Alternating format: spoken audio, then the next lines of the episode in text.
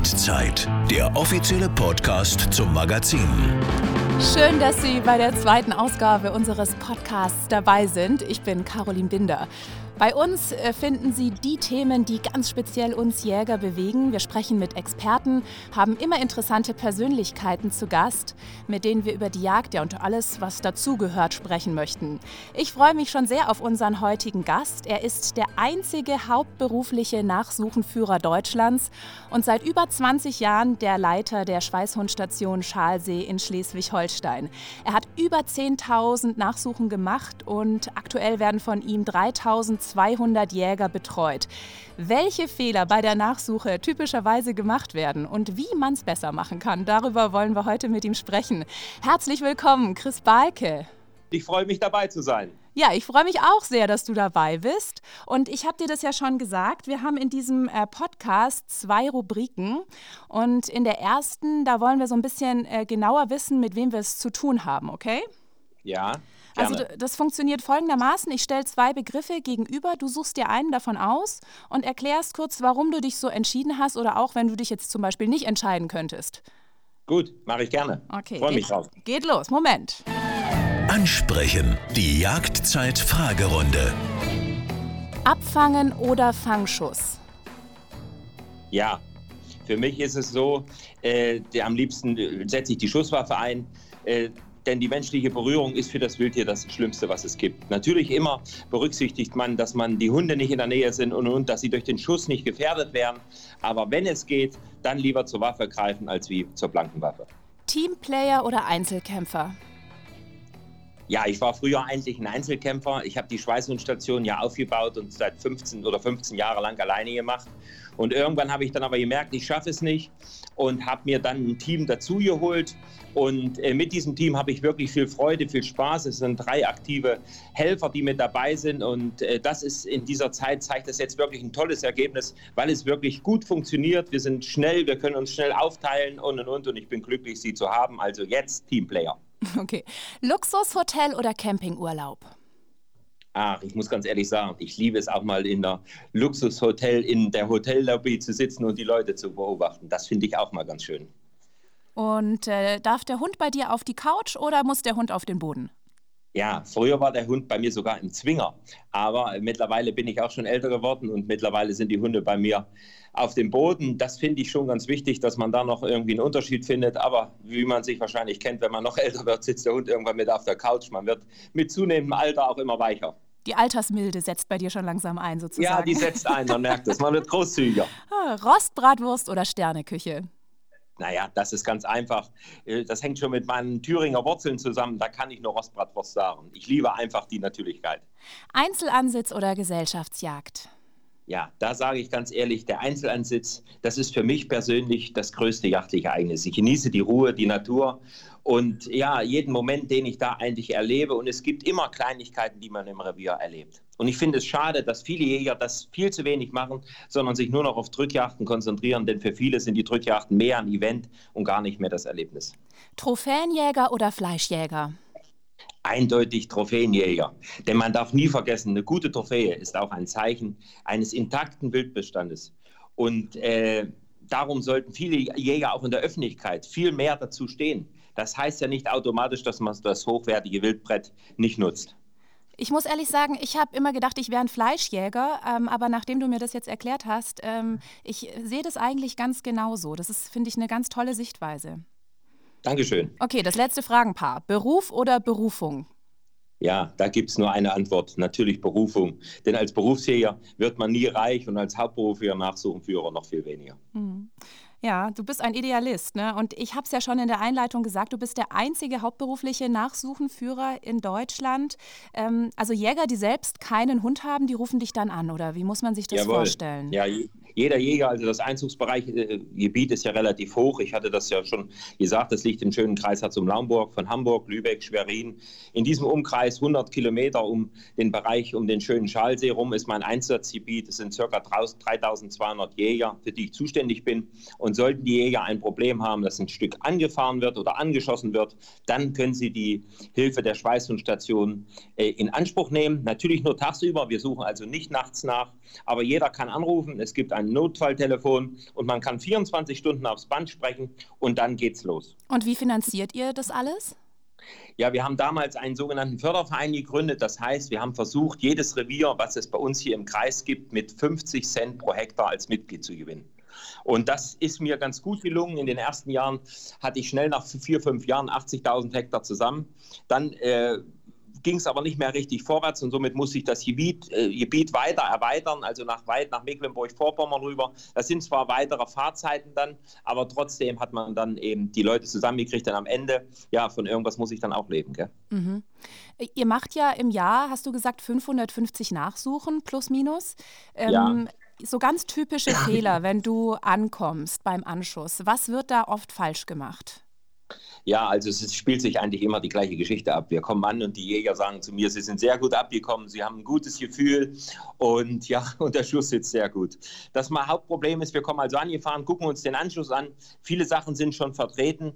Das ist leider so. Das liegt vielleicht auch menschlich in der Natur, dass man also nachsetzen will. Man will als Jäger abends seinen Fehler so schnell wie möglich wieder gut machen. Aber das ist oftmals vollkommen verkehrt. Viel besser ist es, Ruhe zu lassen, dem Wildtier die Möglichkeit zu haben, zu geben, sich in Ruhe irgendwo niederzutun und vielleicht dann sogar zu verenden.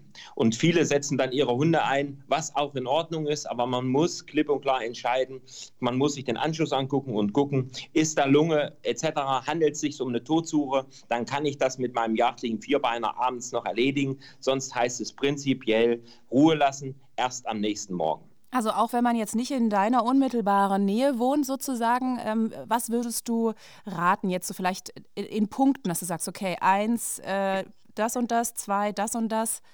Ja, also Punkt eins, wie gesagt, sofort den Anschluss äh, sich einprägen, ganz normal, dann runtersteigen. Dafür sind die Ferngläser heute mit Entfernungsmesser wirklich ganz gut, dass man, bevor man schießt, noch mal einmal das Stück anlasert, sieht, wie weit es ist, dass man auch auf dem Acker, auf der Wiese sieht, wo stand denn das Stück genau. Dann hin, den Anschluss versuchen nicht zu vertreten, sich anzugucken und alles, was wir finden am Anschluss, nehmen wir mit nach Hause, weil am nächsten Tag ist meistens nichts mehr zu finden. Ja? Also du meinst Knochensplitter oder jawohl, Knochensplitter, Wildbrettteile etc. So, dann guckt man sich den Anschluss an, sieht zum Beispiel, es ist ein Lungenschuss, dann spricht es nichts dagegen, seinen Jagdhund zu holen, der dann auch geprüft ist natürlich, um den anzusetzen, um die kurze Todsuche zu machen. Das ist natürlich für jeden Hundeführer schön und auch das Erfolgserlebnis ist natürlich dann auch für den Hund da. Sofern ich dann aber Knochensplitter finde und sehe, es handelt sich um Laufschuss, muss ich abends die Finger davon lassen, sofort und Ruhe lassen.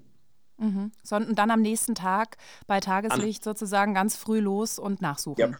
Jawohl, am nächsten Morgen ganz los. Das hängt natürlich so ein bisschen von der Wildart ab.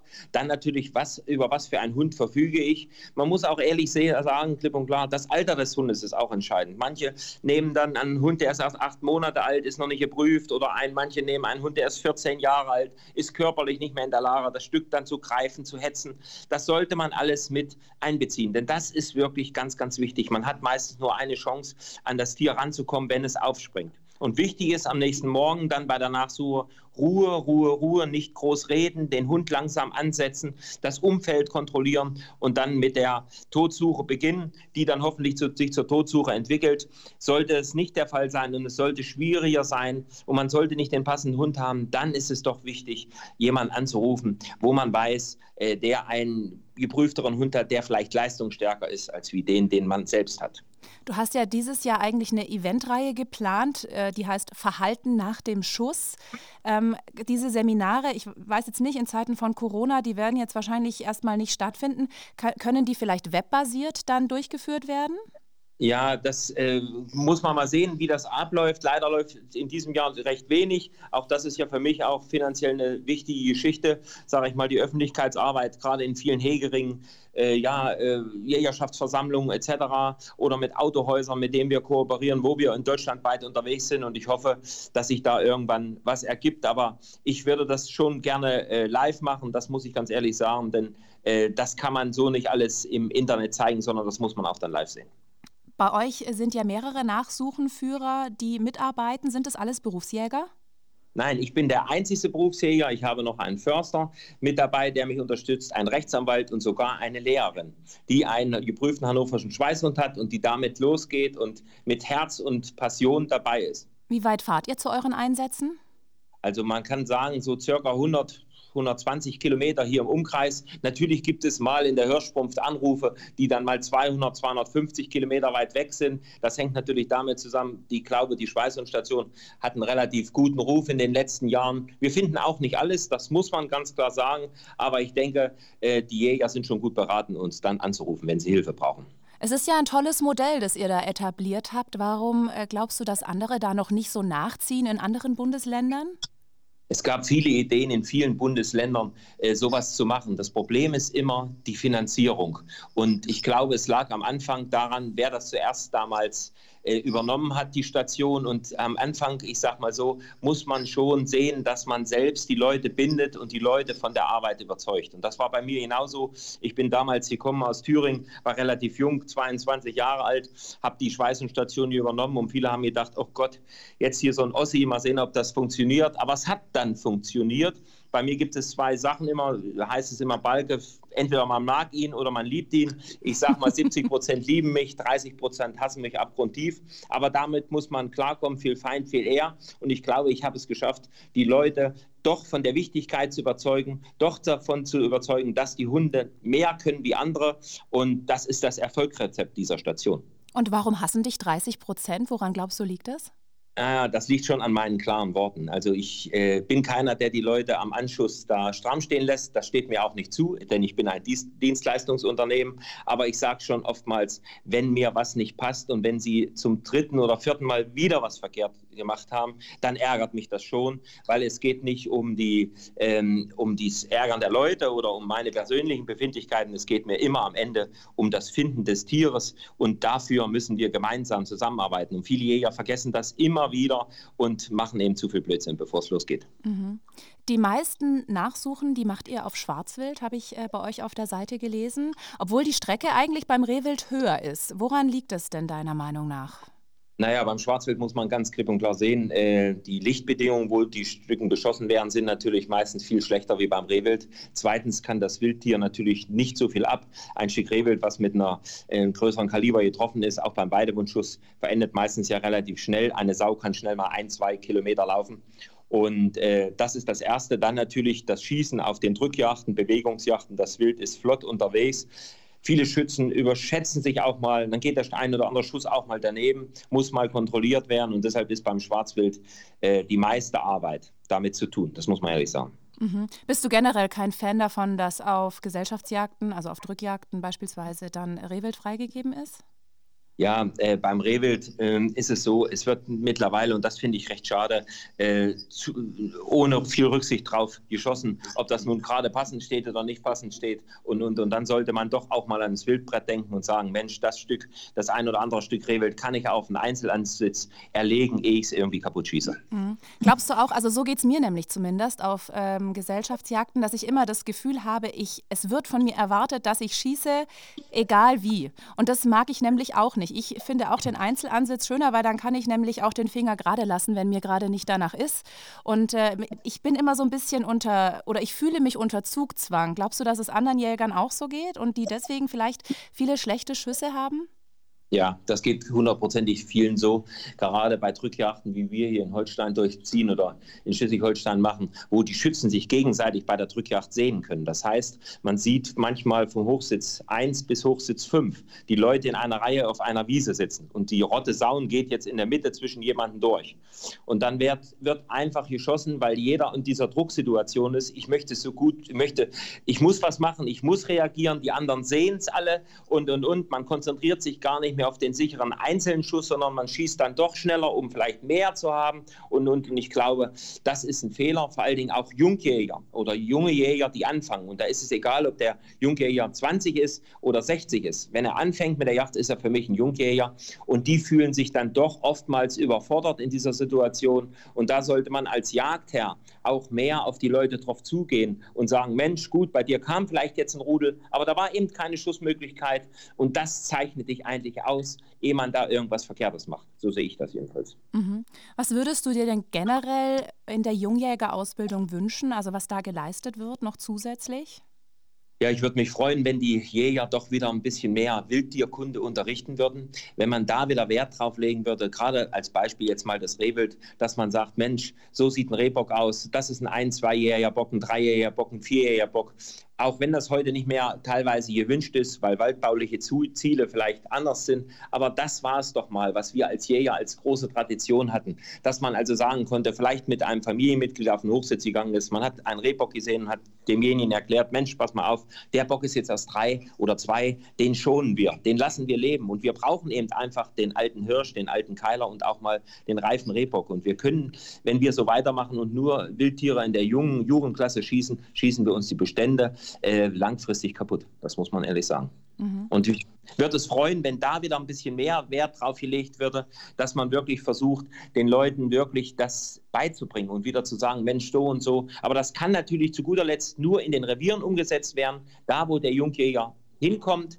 Und da würde ich mir wünschen, dass doch der ein oder andere Jagdherr, der dann über das Wissen verfügt, den Jungjäger mit an die Hand nimmt und versucht, ihn langsam aufzubauen.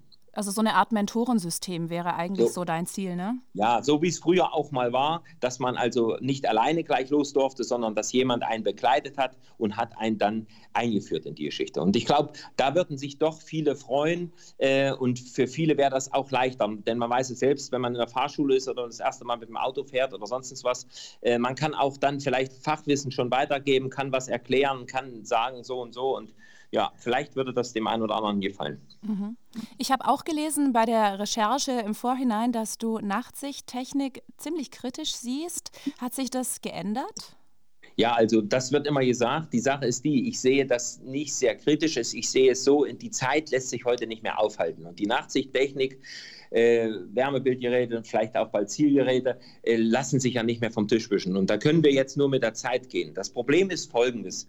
Äh, ich habe nichts dagegen, wenn die Leute sowas einsetzen. Das machen sie so oder so. Entscheidend ist einfach, dass man es vernünftig einsetzt und zum Wohle des Tieres. Das heißt also, aus der Rotte wirklich den kleinen Frischling nimmt, etc. und sich dann das noch zunutze macht, dass man noch sauberer jagt auch im Frühjahr, jetzt Sommer, wenn es losgeht mit den Bachen, dass man die Striche wirklich sieht und sieht, aha, die hat eine Säue, das ist eine Überläuferbache, auch wenn sie nur 30 Kilo wiegt, die lasse ich jetzt anleben und die schieße ich eben nicht, ehe es zu einem Fehlabschluss kommt. Und das, das, dafür ist diese Technik gut. Aber leider nutzen viele Jäger das, um jetzt ja, nicht so gut damit umzugehen und sämtliche Wildarten mitzuschießen. Natürlich wird der Druck im Revier immer größer. Aber wenn man den vernünftig einsetzt, also dass man wirklich sagt, zum Mond hin, diese Tage, die man auch den Vollmond sonst genutzt hätte, in der Zeit nutzt man die Nachtsichttechnik, finde ich, ist nichts Verwerfliches und dann wäre es sogar sinnvoll. Mhm, also du nutzt jetzt selbst auch mittlerweile Nachtsichttechnik? Ja, als Wärmebildkamera setzen wir auch ein, ja. Mhm. Was mich noch interessiert, ähm, also ich finde bei der Nachsuche, das ist ja immer so, es ist wahnsinnig spannend. Ähm, und man hat irgendwie auch Angst. Also ich zumindest habe schon Angst, ja, wenn ich da irgendwo im Gestrüpp stecke, ähm, dass auf einmal äh, das äh, Schwarz, Stück Schwarzwild dann äh, angesaust kommt. Wenn du auf Nachsuche bist, gerade auf Schwarzwild, äh, hast du da noch diesen Nervenkitzel oder bist du cooler geworden und hast den totalen Überblick in jeder Situation? Ja, also das kann man nie so sagen. Ich sehe das so, ich bin natürlich relativ entspannt, vielleicht weil ich auch weltweit jagen durfte auf auch andere Wildarten, die aggressiv oder, äh, ja, wie soll ich sagen, die angriffslustig sind. Aber die Sache ist die, man darf die Sache nie unterschätzen. Und irgendwann kommt der Fehler, und ich klopfe jetzt mal auf Holz, toi, toi, toi. Ich hoffe, dass es immer gut geht. Das war schon ein, zwei, dreimal knapp. Das ist ganz klar. Gerade die Nachsuchen, die im Raps oder sowas stattfinden, Raps, Schilf, sind bei uns natürlich große Probleme und haben ein hohes Gefährdungsrisiko. Wir haben hier Rapsfelder von 250, 300 Hektar. Ein Feld dann mit hohen Bodenpunkten, das heißt also, wo der Raps wirklich bis an die Brustwarzenhöhe geht oder vielleicht noch ein bisschen weiter.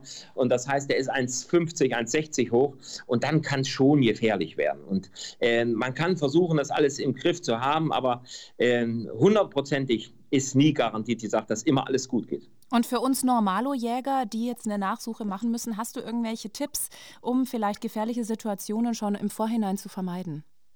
Also nachts prinzipiell gar nicht loszugehen, außer wie ihr sagt, das Stück liegt, also dass es ein Lungenschuss ist, okay. Dann nie zu weit hinterhergehen, wirklich sich überlegen, wenn man abends auf dem Feld geschossen hat, zum Beispiel, das Stück Schwarzwild hat das, den nachbarlichen Wald angenommen, wie es ja immer so ist. Aber wenn es dann gleich abbiegt im Wald und ein Gatterloch findet oder einen Hauptwechsel annimmt, dann ist das Stück geistig klar, dann ist es nicht tot und dann sollte man die Finger davon lassen. Und wenn Sie als junger Hundeführer oder als junge Hundeführerin irgendwo hinkommen und für jemanden, Freund vielleicht, ein Stück nachsuchen, lasst euch den Fährtenabdruck zeigen, damit ihr wisst, wie groß ist das Stück. Denn ein 30 Kilo Frischling oder Überläufer jetzt in der Zeit ist natürlich nicht so ein großes Gefahrenrisiko wie ein 100 Kilo Keiler. Dann sieht es manchmal doch ganz anders aus. Aber die meisten sind zu blauäugig äh, und deshalb bringen sie sich in Gefahr. Was mich interessiert, ich kenne ja schon viele Jäger, ich kenne aber kaum Jäger, die schon mal selber abgefangen haben. Jetzt gehört es zu deinem Beruf dazu. Ich stelle es mir schon schlimm vor. Wie ist es für dich? Ja, also ich sagte ja, die menschliche Berührung ist für das Wildtier das Schlimmste. Und wenn ich es umgehen kann, dann lasse ich es. Ich sehe immer wieder junge Jägerinnen und Jäger, äh, die das, ähm, ja, wie soll ich sagen, die das so als Jägerbeweis sehen, das jetzt dann zu machen. Wenn das dann so ist, dass mehrere Hunde oder was dran sind, okay, dann lässt es sich manchmal nicht vermeiden. Aber ich finde es wirklich oftmals traurig. Und wenn ich die Stücke dann sehe, ja, es gibt schönere Tätigkeiten.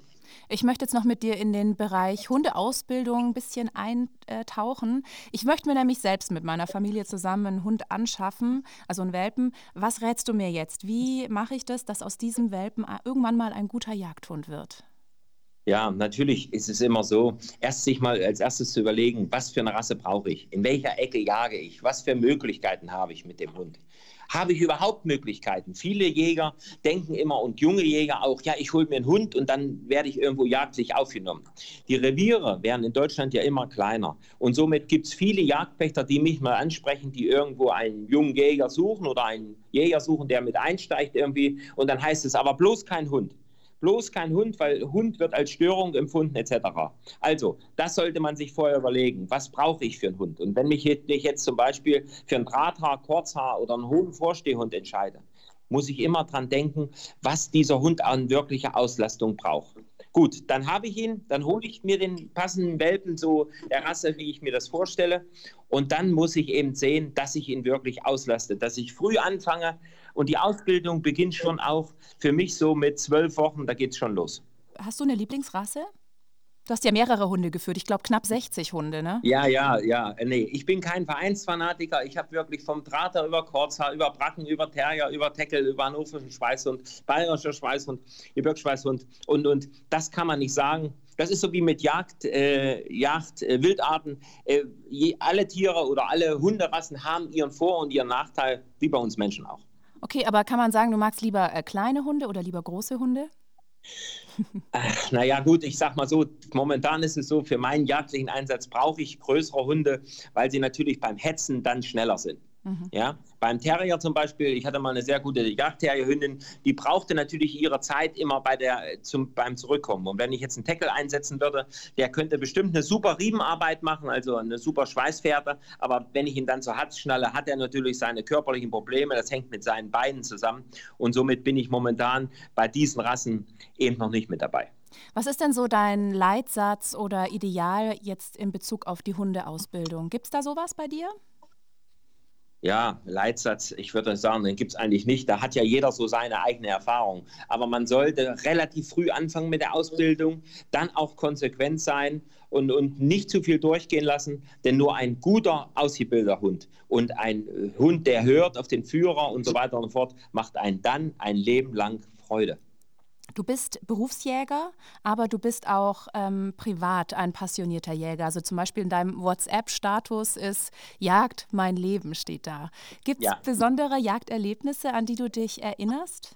Ach, ich durfte leider oder hatte das große Glück in meinem Leben schon viel zu jagen, viel im Ausland, von Afrika angefangen, über Grönland, über, ach, in so vielen Ländern. Äh, viele Wildarten der Big Five schon erlegt, etc. Äh, es wäre ungerecht, jetzt einer Wildart zu sagen, das war das schönste Erlebnis, das ist es nicht. Auch ein Ansitz auf einen Rehbock im deutschen Revier oder im heimischen Revier ist immer wieder schön. Jede Wildart hat seinen besonderen Reiz. Und gibt es noch Traumdestinationen, wo du unbedingt mal hin möchtest, wenn wir denn irgendwann wieder reisen dürfen, jetzt in Zeiten von Corona? Ja, es gibt natürlich viele Träume, die man hat. Ich würde gerne mal in den Kongo fahren, etc. Das würde mich schon interessieren. Ich habe da viele Fotos schon gesehen von Wildarten, die es da gibt und dieser Urwald, etc. Ob ich das jemals noch machen kann, weiß ich nicht, aber träumen darf man ja gern. Wir haben gerade schon kurz Corona angeschnitten. Ähm, gibt es schon Auswirkungen jetzt in deinem Beruf speziell? Also bei mir macht sich das natürlich mit meinen ganzen Vortragsveranstaltungen äh, bemerkbar, dass natürlich auch die Messen dann nicht mehr stattfinden und und und äh, ich keine Veranstaltungen machen kann. Das ist das Erste. Und dann müssen wir langfristig sehen, wie es sich verhält, äh, denn es wird auch doch den einen oder anderen Revierinhaber betreffen, der vielleicht in einem Gewerbe ist, wo man sagt, der jetzt von der Corona-Krise sehr stark betroffen ist, der dann also vielleicht nächstes Jahr sein Revier nicht mehr neu weiter pachten kann. Und wenn das nicht mehr pachten kann, äh, dann, wie gesagt, ist das nächste, dass er dann auch nicht mehr Mitglied sein braucht bei mir in der Schweißernstation oder äh, dann automatisch auch austritt. Und das wäre natürlich auch für mich ganz, ganz traurig. Und machst du dir schon richtig Sorgen? Naja, also äh, vor der Corona-Krise nun nicht komplett, aber ich sage mal so, die Entwicklung, wie es momentan ist, also ich sage mal so, die ASP, die vielleicht immer näher rückt und und und und äh, dann die Corona-Krise, dann die zunehmende Zahl der Wölfe bei uns in Deutschland, das sind schon Zweige, die bei uns als Berufsjäger oder bei mir als Schweißhundführer doch schon für die ein oder andere Sorgenfalte sorgen. Und wo siehst du da eine Lösung? Also jetzt nicht Corona, aber ich meine jetzt in Bezug auf die ASP und Wölfe, die du gerade ansprichst. Ja, bei der ASP ist es ganz klipp und klar. Äh, momentan ist da so ein Hype und die Menschenheit und die Jäger meiner Meinung nach werden verrückt gemacht mit, äh, es muss alles geschossen werden etc. Natürlich muss der Schwarzwildbestand reguliert werden und natürlich muss er auch aus solchen Schutzpräventionen vernünftig bejagt werden. Aber man darf trotzdem jetzt nicht anfangen, die Muttertiere zu erlegen, während die Frischlinge noch geseucht werden etc.